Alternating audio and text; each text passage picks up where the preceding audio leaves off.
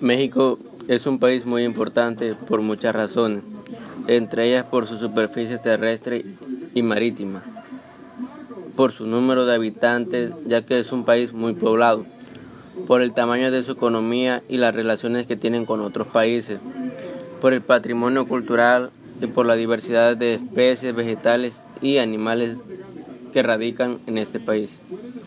México se encuentra en América del Norte, limita, limita al norte con Estados Unidos y al sur con Guatemala y Belice. Posee, posee costas del Océano Atlántico y el Océano Pacífico. Es el tercer país americano con, con más extensión costera.